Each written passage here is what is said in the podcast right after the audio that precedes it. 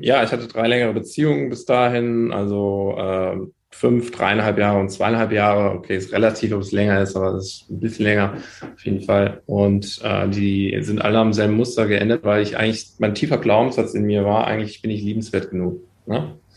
Und ähm, habe dann immer wieder versucht, ähm, quasi diese Bestätigung im Außen zu bekommen äh, von Frauen, ja, also in der Beziehung quasi von der Partnerin, und äh, war da nicht so wirklich ich selbst, weil ich auch nicht wusste, wer bin ich eigentlich, ja, was möchte ich eigentlich, äh, was sind eigentlich meine Bedürfnisse, was sind eigentlich meine Werte, sondern äh, bin irgendwie gefühlt immer in etwas reingekommen. Die Partnerin, wenn du die neben, daneben gestellt hast, die waren auch irgendwie total unterschiedlich, auch vom Aussehen her, ne? also oder auch vom, von der Charakterstruktur, total unterschiedlich, weil ich nie wusste, was ich eigentlich will. Das ist so, als wenn ich vergleiche das immer so, du gehst in eine Pizzeria rein und bestellst eine Pizza. Da fragt der Pizzabäcker dich erstmal, was willst du denn, was willst du denn drauf haben auf der Pizza? Ja? So, und wenn wir nicht klar sind, was wir eigentlich wollen, ja, wenn wir nicht klar sind, was wir eigentlich fühlen wollen, äh, dann kriegen wir irgendwas serviert. Und dann denken wir, okay, ja, okay, schauen wir mal. Und dann sprechen wir ein Date und so, ne, und lernen uns kennen. Okay, ja, passt ja ganz okay. Und ich fühle mich ja eh nicht liebenswert und, äh, und fühle mich eher alleine. Okay, lieber habe ich jemanden als gar keinen. Mhm. So.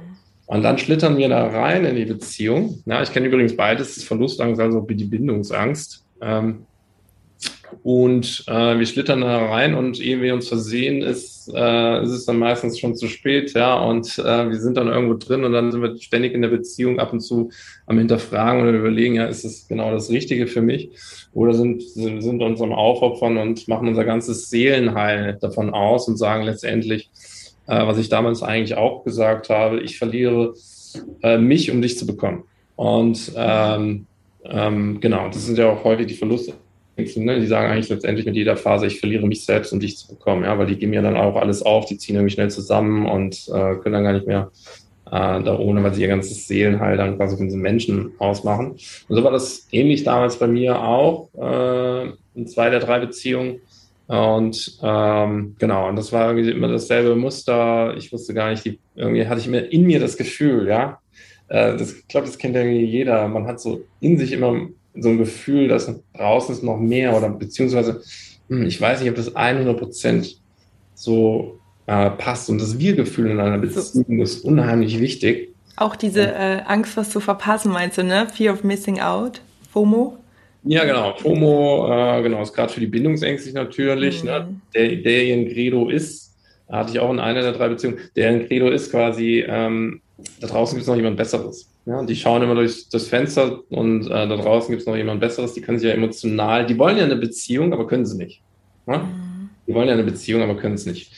Weil die gelernt haben, einmal, dass emotionale Nähe Gefahr bedeutet und vor allen Dingen natürlich auch, waren sie immer so nah zu Mutter und Vater und ähm, äh, Mutter und Vater hatten immer ganz hohe Erwartungen, hatten ganz viel Druck immer auf sie projiziert und äh, sollten genau so sein, in diese Rolle reingehen, ja, und werden in diese Rolle gepresst und du sollst so sein und du, du sollst diese Rolle jetzt machen und du sollst, ja, diesen Druck und dann fühlen sie sich meistens auch selbst meistens wenig äh, später als Mensch ähm, und können diese emotionale Nähe nicht zulassen, weil sie diese emotionale Nähe von Mutter kennen. Und aber, aber die Mutter, die wollte immer so ganz viel von mir und das war für mich Gefahr, weil ich wollte nur der kleine Junge oder die kleine, ähm, die, das kleine Mädchen sein und nicht das, was meine Mutter und mein Vater die ganze Zeit von mir will. Und ähm, dadurch entsteht natürlich später diese Gefahr, dass emotionale Nähe für mich Gefahr bedeutet. Und deswegen lernen wir dann später, also alles in der Kindheit, ähm, lernen wir dann daraus aber später, dass wir kaum Beziehungen eingehen können oder emotionale Nähe zulassen können. Ähm, um äh, dann wirklich äh, eine Beziehung einzugehen, weil wir gelernt haben in der Kindheit, das bedeutet Gefahr, weil ich bin nicht richtig so, wie ich bin, äh, weil ich diese Rolle erfüllen muss und dann eher später dann in etwas reingehe ähm, oder meistens nicht reingehen kann in etwas. Ja, da gibt es also zwei Szenarien. Die einen, die gehen erst gar keine Beziehung ein aus Angst der emotionalen Nähe, und dann gibt es die anderen, die sind äh, ständig in einer Beziehung, immer in einer wechselnden Beziehung was letztendlich dann beides irgendwie eine Verdrängungsart auf, der, auf die eigene Art und Weise dann letztendlich ist. Und die Verlustängstlichen, die ähm, sind meistens, ähm, so war es bei mir auch damals, ich könnte schwer loslassen, ja. Ich dachte, loslassen, nee, ich will ja gar nicht loslassen, ich will doch diese Menschen und ohne diese Menschen kann ich ja gar nicht mehr leben und ja, mein ganzes Seelenheil hängt davon ab. Und mhm. ähm, das war so bei mir damals. Und ähm, genau, deswegen kenne ich auch beides, die Verlustangst und die Bindungsangst. Und ähm, genau, es ist aber beides auch integrierbar mit Übung und Prozess. Mhm. Schön. Ja, ich glaube, da können sich viele wiederfinden. Ich glaube, gerade so in jüngeren Jahren hat man auf jeden Fall so dieses, boah, wenn das auseinandergeht, dann ist mein Leben vorbei, ne? weil man irgendwie auch noch nicht sich selbst so als Ganzes gefunden hat. Deswegen finde ich es auch immer so wichtig, diese Phase auch mal dazwischen oder auch alleine zu haben, ähm, wo man sich dann nochmal so ganz anders auch äh, von der Identität so kennenlernt, entwickelt. Das waren bei mir immer so die krassen Wachstumsphasen so in meinem Leben. Auf der anderen Seite wächst man natürlich ja auch in Beziehungen sehr stark, ne, wenn man sich auseinandersetzt und, und den Spiegel sozusagen äh, betrachtet und auch.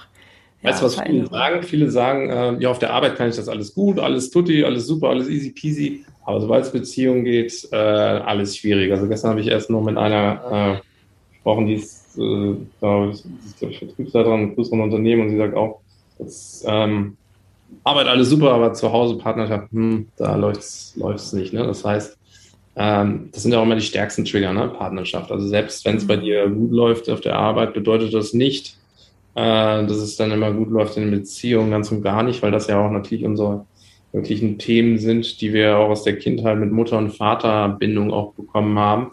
Vor allen Dingen natürlich, was auch so Bindungsprägung ähm, entsteht ja meistens in den ersten zwei Jahren, sagt die Wissenschaft. Ja? Also da können wir uns gar nicht dran erinnern, in den ersten zwei Jahren. Da steht schon alles, ob du, ähm, wie du ausgebildet bist im Sinne von, oder eine Bindungsprägung entwickelt ist, ausgebildet ist. Ja, verlustängstlich, bindungsängstlich. Wir können ja auch beides haben. Das ist ja eine Dynamik, ne? Das ist eine Dynamik. Du kannst mhm. in einer Beziehung mal verlustängstlich sein, in einer anderen bindungsängstlich. Kannst auch nur Verlust bzw. bindungsängstlich sein. Und dann gibt es in der Mitte die Sicherheit und du kannst natürlich auch äh, irgendwie dazwischen sein. Und innerhalb einer Beziehung kann sich das auch sogar ein bisschen wechseln. Ne? Kennen vielleicht auch viele Push-Pull und äh, On und Off. Ja, oder gibt es ja auch so Phänomene da wie Ghosting und mhm. Zombing, ja, und Zombing ist, glaube ich, so nach ganz langer Zeit irgendwie wieder melden aus dem Nichts heraus. Ghosting, genau. wenn man von heute auf morgen einfach äh, nicht mehr erreichbar ist, sich blockiert. Ne? Genau, äh, Zombing äh, ist quasi dieses sozusagen auch dieses Breadcrumping, ja, immer ein Brotkrümel oder so einen Zucker hinwerfen, so ein Bonbon. Mhm. Und äh, da habe ich letztens eine Studie aus Spanien gelesen, die haben das untersucht. Und die haben festgestellt, dass beim, wenn, ähm, das haben die bei spanischen Studenten und Studentinnen untersucht, und haben festgestellt, dass wenn jemand alleine dich ghostet, dann kannst, dann hat das keinen signifikanten, ähm, keinen signifikanten Ur Urteil darüber, über so Parameter, die die erhoben haben, wie äh, allein fühlen, äh, Unwohlsein, unglücklich sein. Ähm, aber die haben festgestellt, bei Zombing, also wenn du später, wenn der Mensch dann immer wieder Kontakt mit diesen Menschen aufnimmt und du gehst darauf ein, das mhm. hat sehr wohl signifikante ähm, Ergebnisse gehabt, negativ signifikante Ergebnisse auf äh, Wohlfühlen, glücklich sein, mhm. sein. Also Zombing ist auch. Ähm, Kann ich mir vorstellen. Ich, äh, ich, sag mal, ich sag mal ganz kurz so für die Zuhörer, also Zombing so in Bezug auf Zombie, geschrieben wie Zombie, ne? Äh, weil es einen wahrscheinlich auch irgendwie so, so auszerrt und auslaugt. Ja, ja. weil es irgendwie immer wieder es hat ja auch, ich glaube, also ich habe mich mal sehr viel mit Narzissmus beschäftigt. Mhm. Und ähm, da äh, geht es ja auch darum, das ist, trifft jetzt nicht auf jeden zu, aber bei Narzissten generell, dass sie immer wieder versuchen, ähm, dir etwas zu geben, um dich nicht ganz loszulassen, ne? um irgendwie immer wieder dich so ranzuholen. Also es, wie gesagt, es kann, muss nicht. Ähm, mhm. Vielleicht haben sie auch schon das nächste Opfer, äh, dann machen sie es vielleicht nicht mehr. Aber das passt ganz gut, weil das jedes Mal irgendwie wieder was Salz in die Wunde streut, ne? Oder Hoffnung oder genau, das äh, passt da eigentlich ganz gut rein in diese toxische Schiene. Ja, voll. Mhm. Also Narzissmus, genau, ist ja auch eine anerkannte äh, Disease, ne? Mhm. Erkrankung nach dem ICD-10, International Classification of Diseases, also äh, das ist eine der sieben Persönlichkeitsstörungen auch, Narzissmus und ähm, sehr wenige natürlich diagnostiziert tatsächlich, aber ähm, ähm, heutzutage wird er auch relativ sehr häufig missbräuchlich, glaube ich, verwendet. Also nicht jeder gleich, der jetzt irgendwie, ähm, sage ich jetzt mal, sich komisch verhält in der Beziehung, ist ein mm. Narzisst. Ja? Ja. Auch den weiblichen Narzissmus gibt es ja auch. Ja.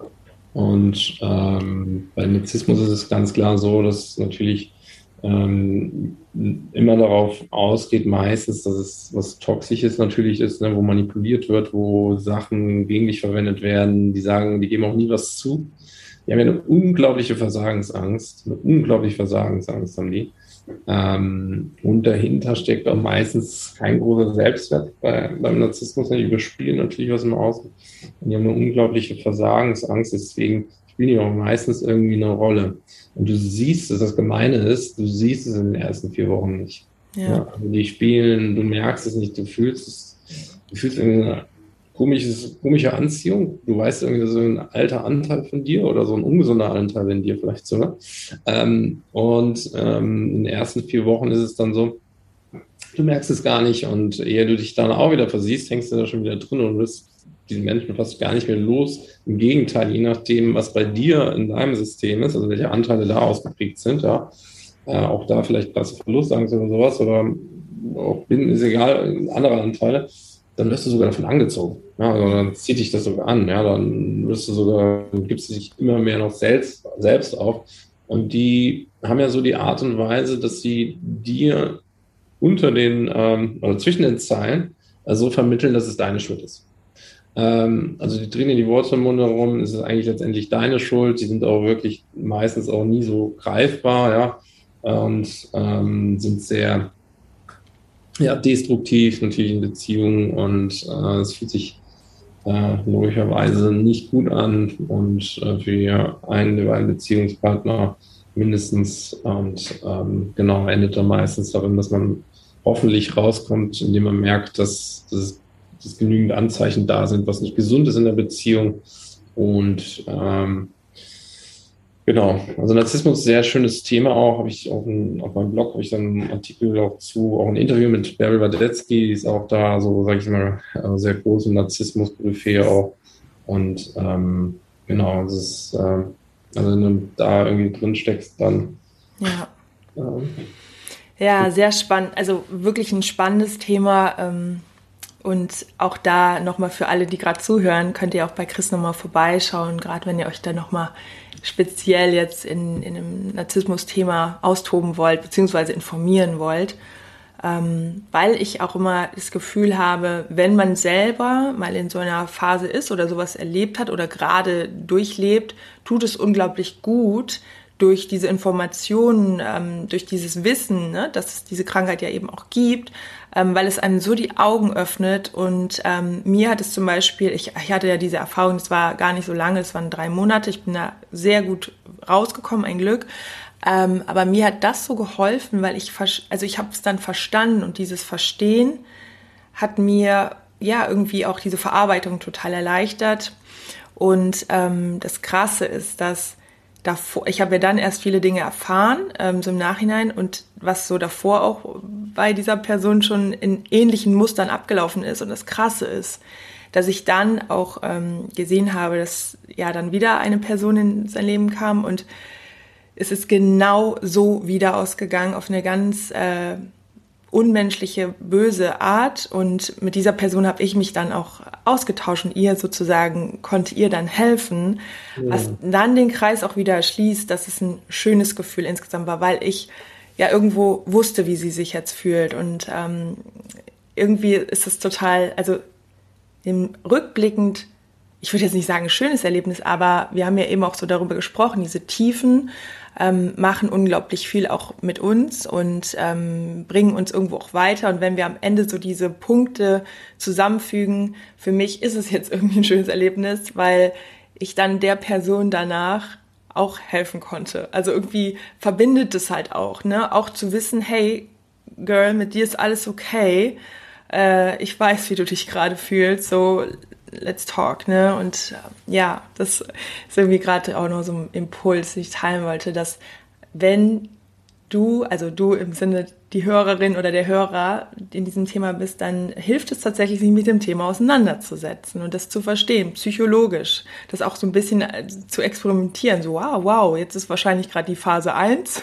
Also es war wirklich so, ich habe mir ein äh, YouTube-Video angeguckt, da ging es um irgendwie so vier oder fünf Phasen so wie hm. du auch gerade so beschrieben hast, in den ersten vier Wochen merkst du es nicht. Und dann hast du das so erklärt ja. ich so, oh ja, ich konnte immer so einen Haken machen. Oh ja, oh ja. Also psychologisch hochspannend. Voll mega, feiere ich mega. Mhm. Ich glaube, gerade auch, was, woran ich jeden erinnern mag, ist, dass wir nach einer Trennung gerade vor allen Dingen äh, erstmal bei uns ankommen, das Verarbeiten. Mhm. Das ist ganz wichtig. Ja. Ähm, weil die Zeit heilt keine Wunden. Ja? Und mich reiben auch so viele Menschen an, die irgendwie in einer Trennung sind und nicht weiter wissen. Und was ich ganz toll finde, auch immer mehr Männer da draußen, ja, weil ich möchte ja. auch immer mehr Männer da an sich, ähm, die das sehen, die weitere Superkraft, die sie in sich haben, den Zugang zu sich selbst. Und dass eine Trennung erstmal verarbeitet werden darf, das ist ganz, ganz essentiell. Was ist eigentlich passiert in der Trennung? Ähm, war, war das eigentlich das Richtige? Können wir vielleicht sogar, gibt es nochmal einen Weg, wie wir äh, uns irgendwo nochmal treffen können? Oder was ist da passiert? Und ähm, genau, da haben, arbeite ich gerade auch in einem Online-Kurs zum Thema Trennung verarbeiten. Der wird Ende Februar rauskommen. Und äh, für alle ähm, Zuhörer da draußen und Zuhörerinnen, ähm, gebe ich auch gerne, können wir gerne hier im Nachgang noch, liebe Chrissy, irgendwie so 10 Prozent oder sowas geben mhm. und ähm, irgendwie einen Code oder so. Total gerne. Die ähm, da geholfen werden, weil ich glaube, so Trennung verarbeiten ist so eines der wichtigsten Dinge in meinem Leben auch gewesen.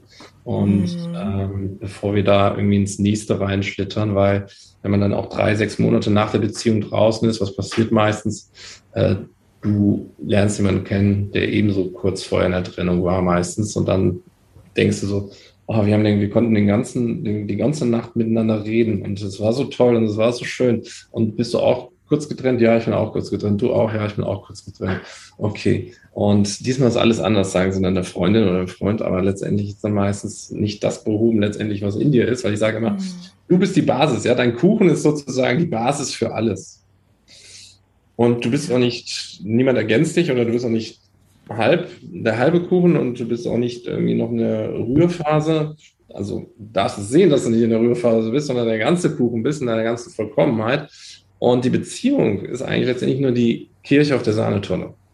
Mhm. Und äh, das ist wirklich nur das, was, ähm, was wir jeden Tag erleben und lieben dürfen. Ich glaube, es gibt nichts Dankbares für einen anderen Menschen oder dein größtes Geschenk auszudrücken ist, hey, ich wähle jetzt mit dir heute Zeit zu verbringen. Ja, weil du mir wirklich wertvoll bist, ja, oder weil ich dich liebe. Und ähm, genau, dann merkst du einfach, dass das eigentlich die größte Liebes Liebeserklärung ist, wenn du jemanden mit die, wenn du die Zeit mit jemandem teilst und ihm aufrichtig sagst, hey, ich bin echt total dankbar, gerade mit dir die Zeit zu verbringen. Du bist echt wertvoll in meinem Leben. Punkt, Ende aus. Und äh, dann wieder let it go, let it happen und ähm, genau. Mhm. Viele können auch nicht loslassen, weil sie sich nie eingelassen haben, Chrissy. Also mhm. viele Menschen, also auch mit denen ich spreche natürlich, ähm, die, die können äh, nicht loslassen, weil sie sich nicht auf sich eingelassen haben. Ne? Also die, äh, und das ist nämlich das Problem, die haben auch da wieder die Angst, irgendwas verpasst zu haben, nicht richtig gemacht zu haben. Und denen fällt es dann meistens schwer loszulassen. Und mir ist egal, wie du es nennst, loslassen, move forward, äh, abschließen. Ähm, viele denken ja, wenn man loslassen geht, die Liebe flöten. Also die Liebe, im Gegenteil, näherst du zu dir und du erkennst erst, was das eigentlich war. Und die Liebe spreadet sich auch auf allen Menschen und die, um die Umgebung verbreitet sich auch um dich herum. Ja? Und ähm, dann weißt du erst wirklich, war das wirklich mein Mann? War das wirklich meine Frau? Oder eher nicht so? Weil wenn es dein Mann war, dann wird es auch noch in drei oder sechs Monaten sein. Ja? Dafür brauchst du nicht. Ähm, ja, das äh, finde ich super, super äh, wichtiger Hinweis noch, genau, dass man, man kann nichts irgendwie ja so bewusst festhalten. Ne? Das ist eher dieser Sogeffekt, ist ja die Liebe entsteht ja im Sog und nicht im Druck. Druck erzeugt immer Gegendruck. Ne? Und äh, total Was? schön. Ja, das äh, machen wir auf jeden Fall total gerne. Ähm, ich werde dann diesen Code, den kannst du mir im Nachhinein einfach geben, den werde ich dann einfach noch in die Show Notes packen. Das passt alles super und ähm, die Folge geht vielleicht ein bisschen früher raus oder wir teilen den auf jeden Fall noch. Aber ihr bekommt den. Ja. ihr bekommt den äh, Code auf jeden Fall, machen wir gerne. Und ähm, ja, also wir haben uns ja jetzt auch schon äh, lange ausgetauscht. Ich fand es total schön, was ich dir noch äh, auch sagen wollte, weil du meinst ja auch, ähm, dein Wunsch ist es auch, dass viel mehr Männer sich auf diesen Weg machen und da bist du auf jeden Fall ein sehr tolles Vorbild, weil du hast ja auch am Anfang gesagt, so in dem Moment, wo du dann auch zugelassen hast, sensibel zu sein ne, und diese auch weibliche Energie, ne, was ja so schön ist, wir Frauen finden das ja übrigens immer super. Ich versuche das auch immer so vielen Männern wie möglich zu sagen, weil Männer denken ja immer, oh, ich muss stark sein in meiner männlichen Energie, aber gerade diese Balance aus männlicher Energie und weiblicher ist ja so dieser Perfect Match, so, ne, weil man einfach, so diese Stimmigkeit, genau wie bei uns Frauen, wenn wir nur in unserer weiblichen Energie sind, ist auch nicht unbedingt. Wir brauchen auch ein bisschen dieses Tacheles und so, jetzt go for it, ne? Und deswegen, das wollte ich dir noch sagen, da bist du ein tolles Vorbild für ganz viele Männer da draußen. Das finde ich richtig gut. Also tolle Mission. Vielen, mhm. Dank. Ja, ich glaube, äh, äh, wenn die Männer mehr noch die weitere Superpower, ich sage mal, such noch äh, deine, du hast noch die weitere Superpower in dir, ja, und mhm. äh, äh aktiviere dir, aktiviere die in dir, ja, weil letztendlich ähm, ja, wir sind Männer, wir beschützen die Frau auch, wenn was passiert, aber wir dürfen auch uns einlassen auf die Frau und auch äh, äh, sensibel sein ja, mit der Frau, weil ich glaube, es gibt nichts Schöneres äh, für die Frau, als wenn du Aufmerksamkeit zeigst, ja, und ja. Aufmerksamkeit aus deinem Herzen heraus als Mann. Ähm, mhm. denn äh, letztendlich, die Frau interessiert es nicht, ob du 24-7 äh, daneben sitzt äh, und unter einem Dach wohnst, sondern die Frau interessiert, wenn du mal zehn Minuten aufmerksam bist, weil dann kann sich ein Gefühl entstehen, ja. Und ja. Ähm, ansonsten geht das Gefühl flöten und ihr entfernt euch voneinander und dann äh, ist es einfach so, dass du entweder sagen kannst und das Gespräch suchst, hey, ähm, ich weiß nicht, wie du dich fühlst, aber ich glaube, ich habe das Gefühl, wir entfernen uns gerade voneinander, aber ich weiß nicht, ob es dir wichtig ist. Lass uns doch mal wieder irgendwie zusammen eine Richtung finden. Ja? Und ähm, genau, deswegen ist immer wichtig Aufmerksamkeit. Ja? Danach sehnt sich Weiblichkeit oder die, die, die Frau aus beim Mann. Ne? Also alle Männer, hör mal zehn Minuten heute deiner Frau ganz aufrichtig selbstlos zu. Und ähm, genau, dann äh, erweist du schon einen ganz wundervollen Dienst deiner Frau. Total schön. Ja, also ich fand es äh, sehr reichhaltig, sehr toll und äh, ich bin mir auch sicher, dass alle, die zugehört haben, da extrem viel rausnehmen konnten. Also danke dir für den tollen Austausch und äh, für das Interview. Schön, dass du da warst. Und wenn du magst, kannst du dir abschließend noch was sagen. Ich äh, verlinke natürlich alles von dir in den Show Notes, ganz klar. Sehr, sehr gerne. Vielen, vielen Dank für die Einladung. Vielen Dank, dass ich hier sein durfte, liebe Chrissy. War richtig schön mit dir. Ähm, sehr gerne sage ich noch was abschließend und zwar, ähm, ja, hör nicht auf, an dich zu glauben. Ja, hör auch nicht auf, die Liebe, an die Liebe, den Glauben zu verlieren. Ich habe kurz den Glauben in meinem Leben an die Liebe verloren und mag eben da draußen teilen, dass ähm, alles in dir ist und ähm, es nur dich bedarf, um wieder an die Liebe zu kommen. Total schön. Gänsehautmoment. Gerne. Ja, vielen Dank und äh, dann an euch auf jeden Fall noch einen super schönen Tag oder Abend, wo auch immer ihr gerade zuhört. Alles Liebe von uns und bis zur nächsten Folge und schaut bei Chris vorbei. Tschüss. Ciao, ciao, ciao.